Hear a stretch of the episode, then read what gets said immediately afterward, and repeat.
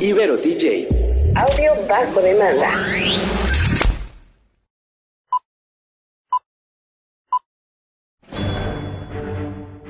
Una charla con amigos sobre los acontecimientos cinematográficos lo puedes encontrar aquí en La Esquina del Cine.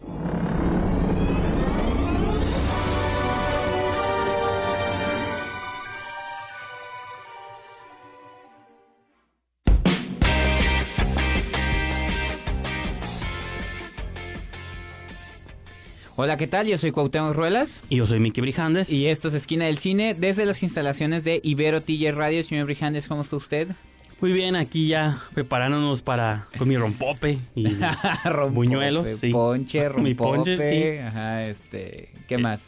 Ah, bueno, ya iba, ya iba a decir platillos... Este, más que nada de la Ciudad de México, ¿no? Bacalao, romito. Ah, no, pues yo- Yo soy norteño, entonces yo nomás Yo no soy de pavo, no me gusta. Eh, Pero bueno. Aquí, bueno, no, pero unos tamalitos, todo eso. Este, aquí, pues seguramente ustedes ya están festejando las posadas, o si no, están a punto de hacerlo. Nosotros también. Así que, pues digo, felices fiestas. Digo, todavía vienen más programas de, no- Ajá. de parte de nosotros. Este, no Pero crean ya que se escuchan las castañuelas. Ni quieren escuchar los ¿Qué es lo que cascabeles? ¿no? Las cascabeles. Los cascabeles. Perdón, yo las castañuelas de música española. Español, sí, tú andas en México y luego en España, y- pero no aquí en volando por Tijuana. todos lados, así es. Pero bueno, eh, en el programa de hoy, ¿de qué vamos a Digo, y curiosamente, digo, ese programa estamos en Navidad, pero Ajá. seguimos hablando de terror, ¿no? Porque en el programa de hoy vamos a hablar unas cuantas noticias, unos cuantos premios que se están repartiendo, que siempre son como el preámbulo a los, a A los Oscars, Oscars, y a los Golden Globes y todo esto. Luego vamos a hablar de Hellfest, una película que tuve chance de ver el fin de semana. Muy bien.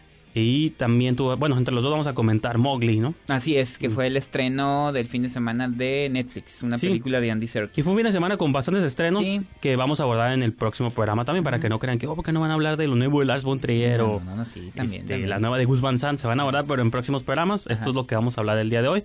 Pero Cuauhtémoc, no sé si nos quieras mencionar las redes sociales. Sí, principalmente la estación que es www.iberotj.fm. Las redes sociales, tanto Facebook como Instagram, es IberoTJ Radio y la cuenta de Twitter es IberoTJ Oficial. Y antes de comenzar, pues le damos un saludo también a nuestra productora, Yajaira Escobedo. Así es, que estamos todos en un intercambio Así aquí, ¿no? A ver, qué, a ver quién le tocamos y qué nos va a regalar. Así es. Pero bueno, este, pues sí, con eso entonces yo creo que comenzamos este programa y comenzamos.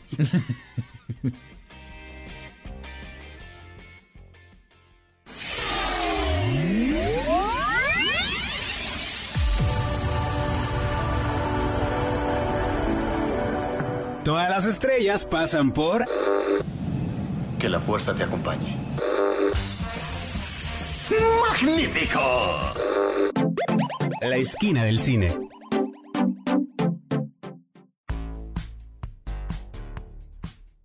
Bueno, ya estamos de vuelta aquí en Esquina del Cine. Yo soy Cuauhtémoc Ruelas. Aquí les habla Miki Brijandes. Señor Brijandes, en el bloque de noticias que trae bajo el brazo, cuéntenos un poco.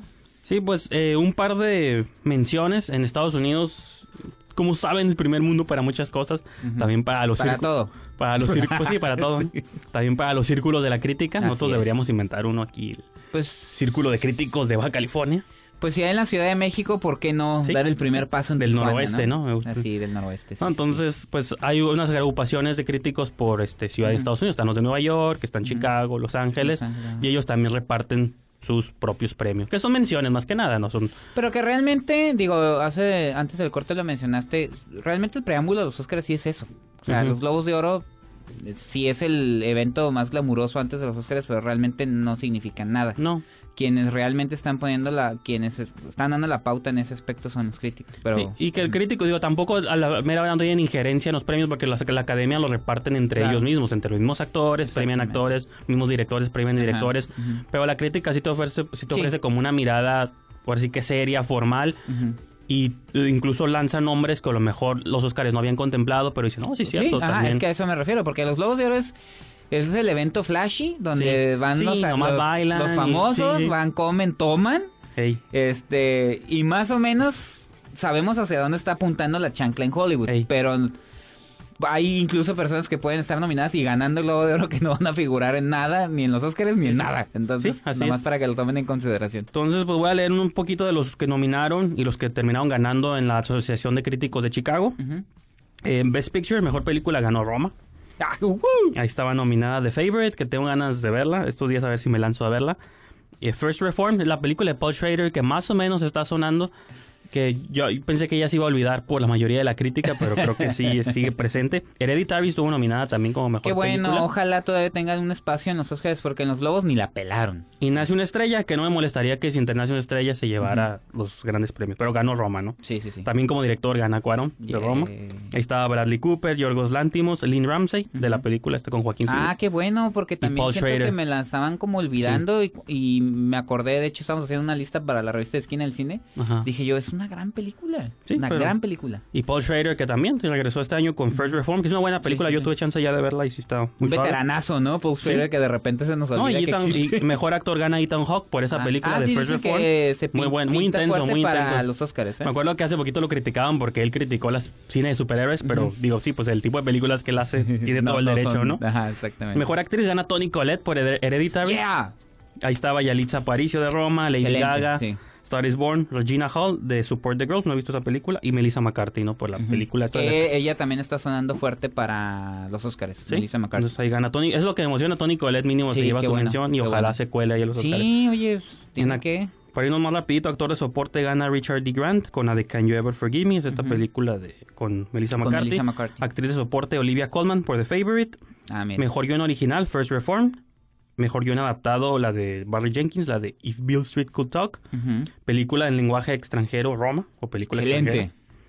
Eh, mejor película animada Spider-Man dentro, dentro del Spider-Verse que tú ya viste y vas a comentar en Y próximos que es muy buena, les adelanto. Mejor cinematografía gana Roma de Alfonso Cuarón también, imagínate. Ya ganó como director y cinematógrafo, ¿no? Ya, le, ya, puede, ya puede jugar con su Oscar con, el- eh, con Lubeski. Sí, sí. Efectos No, visual- no, su Oscar, perdón, Sí, con su sí, sí. premio de la crítica, porque Lubeski tiene como mil premios de la Efectos crítica. visuales, aniquilación, mejor. Aquí dan dos premios muy interesantes que son como mejores promesas. En dirección se lo dieron a Ari Aster por Hereditary. Ah, qué bueno. Y en actuación a Elsie Fisher de una película llamada Eighth Grade, que también está suave, es como una Lady Bird, pero de niñas de octavo grado, ¿no? Que es como secundaria, temprana secundaria. Y otros premios que ya son los de Los Ángeles, que para muchos son los meros meros. Entre Los Ángeles y Nueva York no hay se Sí, tiran la... pues son las dos ciudades que siempre marcan el paso en, actividades generales, ¿no? Sí, sí. Eh, mejor película, ahí gana Roma. Ujú. Ellos nomás dan el ganador y quien quedó en segundo lugar. O sea que el mejor perdedor, ¿no? Por Ok, así sí, sí, sí. La segunda, la película que veo atrás se llama Burning, que nadie ha visto y no saben. Los de Los Ángeles están medio raros, ¿eh? Mejor director ganó Deborah Granick por una película llamada Leave No Trace. En segundo lugar quedó Cuarón con Roma. Ah, excelente. Decisiones medio extrañas de Los Ángeles, pero, Pero bueno. pues sí. Digo, voy a continuar con otras menciones, Ajá. nos vamos a una pequeña pausa Así es. y retomamos el tema.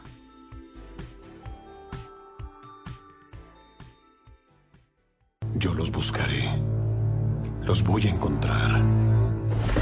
Si eres un cinéfilo, tenemos un lugar perfecto para ti en la esquina del cine.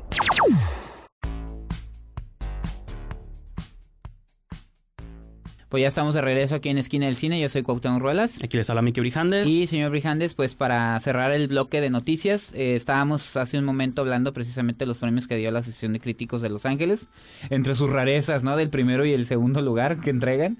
O mención, ¿no? Que son Sí, sí. menciones al Sí, son segundo. menciones, digo, sí. Ajá. Dan el, el ganador y nomás quien quedó Ajá. como runner-up le llama, ¿no? O sea, Ajá. que el mejor perdedor, ¿no? O el, o el Bueno, o el de plata, el ganador de plata. Ajá, bueno.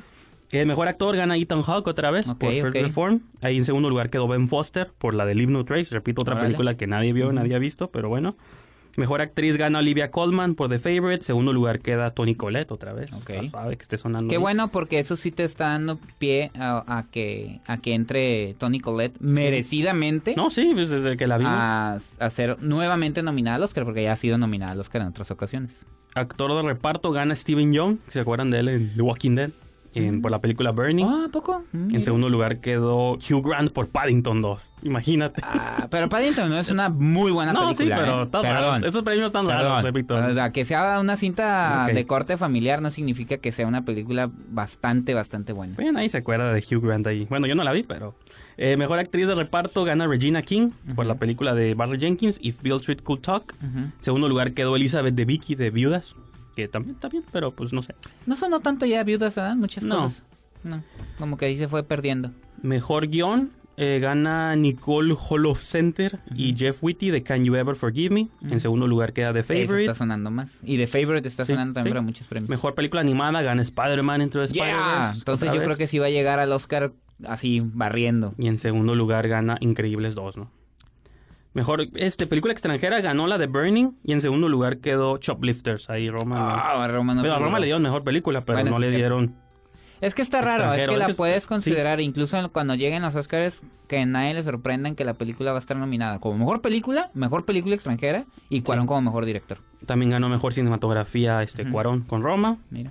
Mejor edición gana Joshua Altman y Bing Liu por Minding the Gap, que es un documental. Y en segundo lugar quedó Cuarón con su Roma. Ok. Diseño de producción gana Black Panther. y en segundo lugar quedó The Favorite. Ellos dan un premio que se llama Nueva Generación. Se lo dieron a Chloe Zhao, que es la directora de una película llamada El Jinete. Ah, sí, que Que ya... estuvo en festivales. Yo también tuve, tuve chance de ver y está, está muy Hay una hecho. reseña en la revista de Javier Espinosa. Sí, de hecho. De hecho, pues, la pueden checar. Hay, digo, es una película que incluso no se sorprendan si se cuela mi Ajá. top 10 del año. Realmente a mí me gustó mucho. Y mención especial también le dan a la película de Orson Welles, El otro lado del viento, ¿no? Ah, excelente. Que en otros premios ganó mejor edición, ahorita no me acuerdo en cuáles, pero me- por ahí la vi saltar de Tiene lógica. era mejor edición y pues ya, Ajá, pues sí, pues sí. después de ensamblar. Pero Pues, bueno, Te digo, qué bueno que lo mencionas. Realmente eso es, eso, guíense más por esos premios en cua- para cuando lleguen los Oscars. Los globos, nomás disfrútenlos porque es pura fiesta. no, y estos son los que van hasta el momento. Por ahí están, acaban de sacar las nominaciones a los Critic Choice, que Ajá. entonces todos estos son como faltan los de los sindicatos de actores, el SAG. El sindicato eh, lo- de directores, el sindicato... Sí, entonces- El SAC es, sí, es antes. Sí, es de actores, es de ok. actores. Entonces, todo esto también hay que estar pendientes. Pero bueno, pues voy a hacer así transición a nuestra primera película de, de este programa. Sí, Ya, un sonido de transición. Así es. Cortinilla análoga, ¿no? Tenemos que hacerla nosotros. Eh, Hellfest, una película que nadie, yo creo que nadie estaba esperando. no llega un paquete como otras películas. No, fíjate que es una... No, en Estados Unidos sí tuvo un lanzamiento ah. grande. De hecho, esa la sacaron a principios de octubre allá. Como que sí. Ah, ok. Es una película ahorita que les platique de qué va y todo. Pues van a entender por qué era importante sacarla en octubre. Porque tiene que ver con este fenómeno que no, no sé si lo hemos platicado aquí o no, pero tú y yo lo hemos hablado este, muchas veces sobre las casas embrujadas, ¿no? O Ah. las experiencias. Que las por cierto haunted- vimos un documental que se presentó en Mórbido, este, bastante interesante sobre Sí, ese que tema. Se llama ¿no? Hunters, el ar- no, es Hunters, The Art of the Scare o algo así. Tiene un nombre ahí un poco, No, sí, así se llama. un poco extraño. Este, bueno, ¿les parece si vamos a nuestro segmento musical y regresando al segmento, pues ya les platico un poco de, de la película, ¿no? Eh, es un- nomás quería poner una canción, como es, las canciones de esas películas no estaban tan memorables. me viajé, dije una película que me gustó mucho también y que quizá no la vean aquí en México, es la de Jonah Hill, la de Mid-90s. Ah, ok. Entonces les quiero poner un- una canción de esa película eh, a cargo de los Pixies. No sé si Ah, sí, son fans de claro, ese grupo, ¿no? sí. Este, la canción se llama Wave of Mutilation. Repito, es del soundtrack de Mid-90s, la nueva película de Jonah Hill como director, ¿eh? no como actor. Entonces los dejamos con esa pieza y continuamos con más de Esquina del Cine.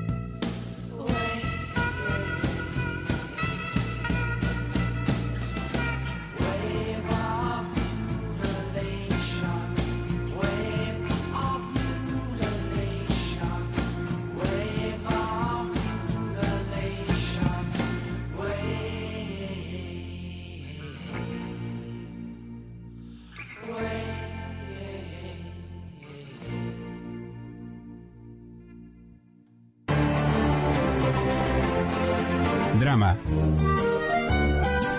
animación y música. Una crítica constructiva desde la esquina del cine.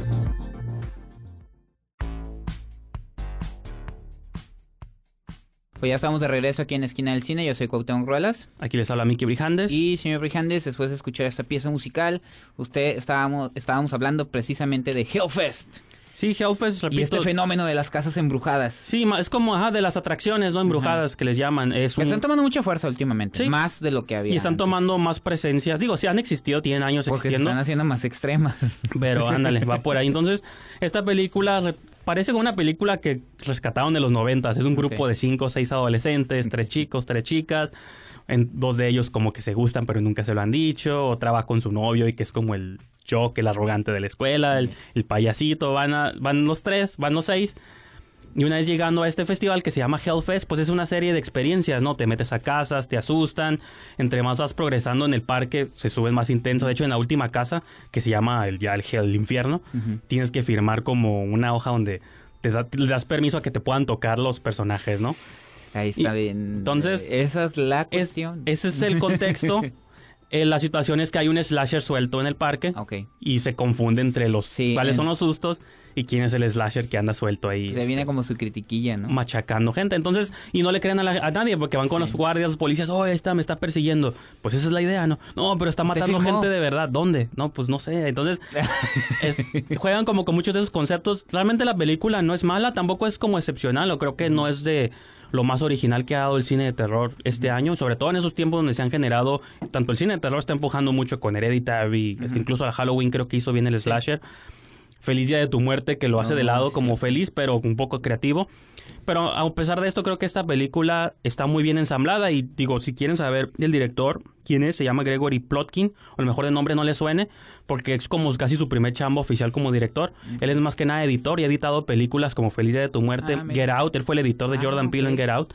Entonces, cuando ves la película, sí está muy dinámica, el tipo de secuencias, todo eso, como que se ve que piensa como editor y a veces, digo, por los que no saben qué tan importante o no es la edición en una película, Es, es, muy bastante- es importante. muy importante. Dicen que, de hecho, dicen que en el cine son las películas tienen tres fases o hay tres Cuando películas. se escribe, la que se que escribe, Cuando se filma. la que se filma y es otra distinta a la que Sí, se edita. no, de hecho. Son tres Entonces, fases muy importantes. Este, creo que en ese aspecto, este, incluso a pesar de ser una película así que podría pasar como serie B o presupuesto ahí más o menos, creo que tanto las actuaciones de los protagonistas, que somos muchos son adolescentes que no reconozco, bueno, veinteañeros haciéndola de adolescentes. A lo mejor son actores de algún programilla que no Sí, es- bueno, una chica sale en Scream, ¿no? En la ¿ves? serie esa de MTV. Entonces, y, pues la idea es de inventar como un slasher nuevo, un nuevo diseño de máscara ahí medio romano, ahí medio extraño. Y sí es como una vez ese tipo de géneros, poco a poco van cayendo los adolescentes, una chica final y se enfrenta. y, o sea, en ese aspecto es con los a veces, pero creo que la película visualmente y el hecho de que esté ambientada en este parque de diversiones, mínimo se plus, siente ¿no? como diferente, se siente como un plus.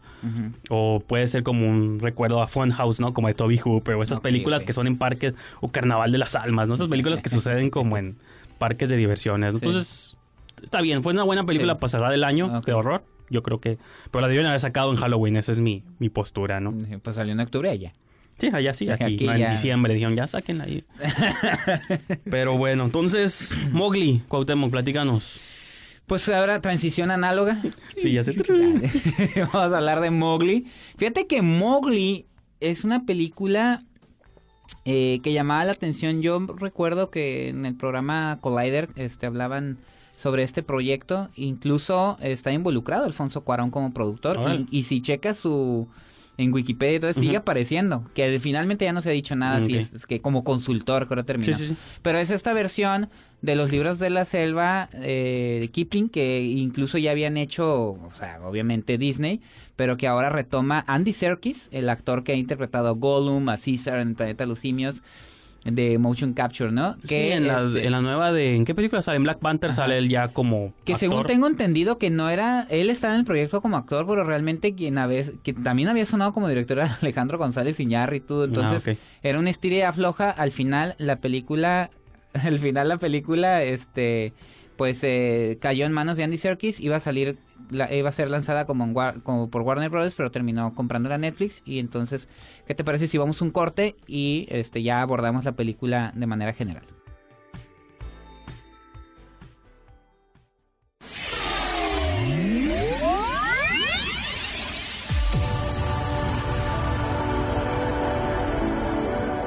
Todas las estrellas pasan por...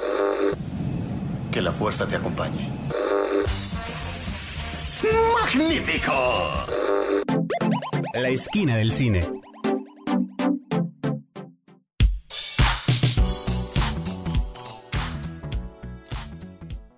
Estamos de regreso aquí en Esquina del Cine. Yo soy Miki Brijandes. Y yo soy Cuauhtémoc Ruelas. Entonces, Cuauhtémoc, estabas platicando un poquito... Sí, el contexto de, Ajá. de La- Molly, ¿no? El contexto, sí, la premisa de, como dices tú, Ajá. venía de Warner Brothers. Como que se la... Y creo que se estaba preparando incluso antes de la de Disney, pero se les atravesó esta maquinaria. De hecho, sí, porque la crítica y periodista de cine Jessica Oliva dice que ella fue al set a, a este a Londres, al set de filmación y creo, si no me equivoco, creo que fue hace cuatro años. Sí, Hace cuatro años está la película y de hecho iba a ser la ópera prima de Andy Serkis y fue tanto el retraso de No, la Serkis ya tiene otra película, No, ¿no? pues salió es antes, o sea, se supone que Ajá. su ópera prima iba a ser Mowgli Ajá. y se retrasó tanto que terminó sacando la película esta con Andrew Garfield. Andrew Garfield, sí es cierto. Nunca la he visto, pero sí. Esa la hizo después. Ah, ok. Y terminó saliendo primero esa y después No, de- Mowgli, porque- que ya la tenía filmada. Sí, porque incluso esta la retrasaron también un par de años a ver si a la gente se le olvidaba la otra. Entonces ya estaba Sí. enlatada y aún así la estuvieron retrasando, Sí, retrasando. Y Netflix terminó comprando la, la distribución de la película, que Sí, es un porque- caso similar al de Roma. No es producción de Netflix, No. es una distribución de de, Netflix. distribución. Y lo que hace Andy Serkis en, en, la en esta obra del libro de la selva, que son varios, varios, li- son varios libros, varios libros como el nombre lo dice, que son como pequeñas historias Ajá. dentro de una obra más grande. que ¿no? los cuatro principales están eh, giran alrededor del personaje de Mowgli, este niño que eh, cuya familia es eh, as- eh, asesinada por Sher, eh, Sher- Sher Khan, el Sher tigre. Khan, que es el tigre y que queda en la en la jungla rescatado por Bagheera, que es la pantera y lo entrega a la familia de lobos, ¿no? Que lo crían Sí, a que él por como ejemplo lobo. en la película de Disney eh, nomás ves como una parte del Sí. cuento, nomás ves la venganza de Mowgli contra Sher Khan y Sher bueno, Khan. todos los animales contra él. Todavía hay una parte extra de la historia que la de Disney no abordó y esta película se aborda, que es cuando el niño regresa con los humanos. Exactamente. Creo que en la versión animada hubo una secuela que sí, Sí. lo abordó más o menos. Entonces hay una parte cuando él regresa con los humanos y entra este dilema de ¿qué Sí, soy pues entonces? pertenencia, ¿Soy lobo soy humano? soy humano, o una o no soy combinación, nada. o nada, o una O nada. combinación de Ajá. ambos, ¿no? Y lo interesante de este proyecto es que pues venían nombres Sí, fuertes, o sea, eh, Benedict Cumberbatch como Sher Khan, Kristen Bell como Bagheera, Bell, Kate Blanchett. como la, la serpiente, Sí, sí. este y Nao- Naomi Harris es la mamá, la De mamá loba de, sí. de Mowgli.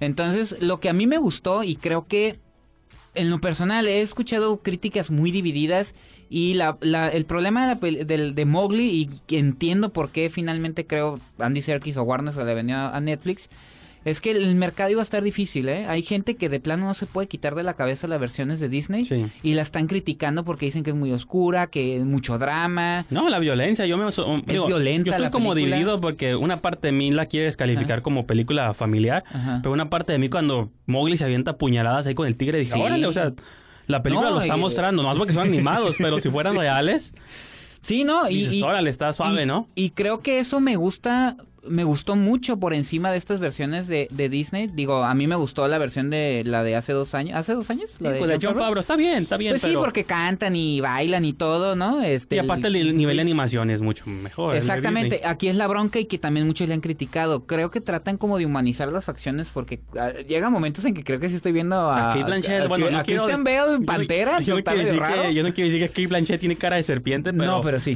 sí, no, o sea, sí le, quieren hacer quieren una hacer los referencia. ojitos así como entrecerrados. Y Benny, Benny facciones. Cooperbatch es el que más, más como sí. tigre sí le hacen hasta los ojillos así como rasgaditos que tiene. Entonces, eh, quitando eso de lado, cuando te sumerges en la historia, creo que es lo que logran decir. Andy Serkis es Baloo, de hecho, Ah, sí, el no lo mencionamos. Este logra ser un gran, eh, se va más por el drama, dejando de lado la fantasía, pero creo que consigue más eh, eh, ser más este emocional. Eh, yo ah, sí lloro en las películas, pero difícil, No, sí, son sí. contadas.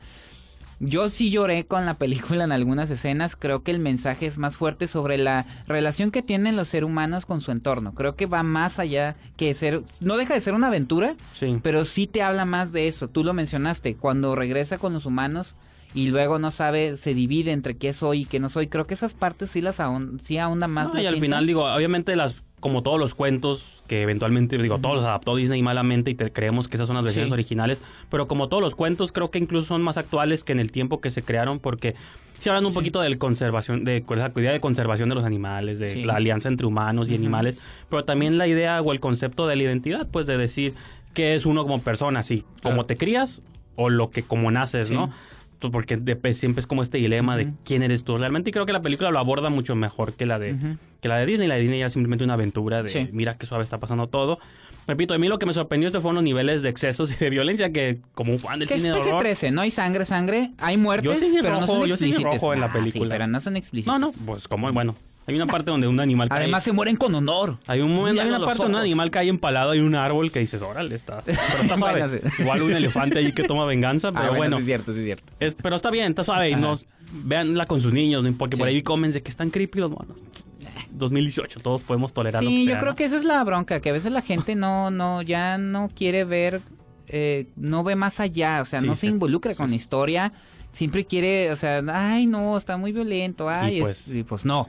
No, señores, la vida no es así. Pues no, la vida te da golpes duros y hay que verlos. y, y Mowgli los recibe y lo aprende de ellos. Ese es el gran mensaje. Sí, pero bueno, Pero tenemos que, que irnos ya, así, Sí, ya, así que perdón. te parece si hacemos la pasión, ¿no? Aquí Sí. vamos a una pausa y ya cerramos el programa.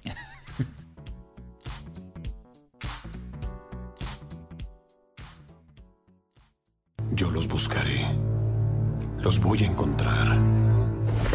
Si eres un cinéfilo, tenemos un lugar perfecto para ti en la esquina del cine.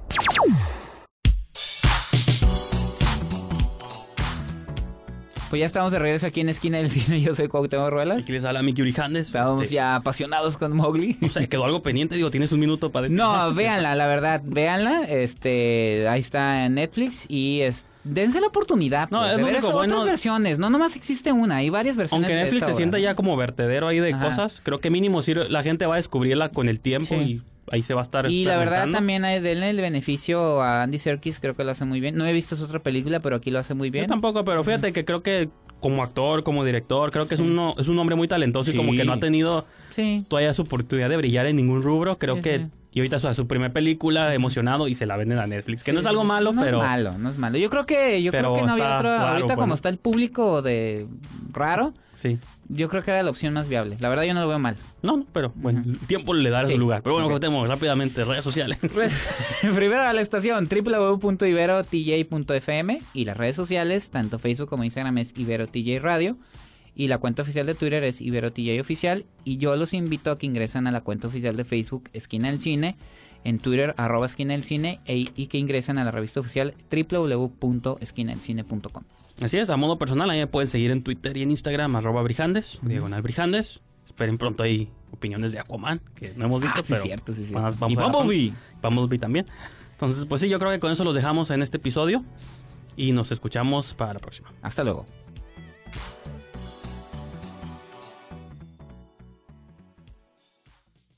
Corte y queda. Nos escuchamos en la próxima emisión aquí en la esquina del cine, solo por Ibero TJ. Y apréndete esto, Chenchito. Mientras cómanos, ámenos y bébanos, aunque no trabajenos. Audio bajo demanda.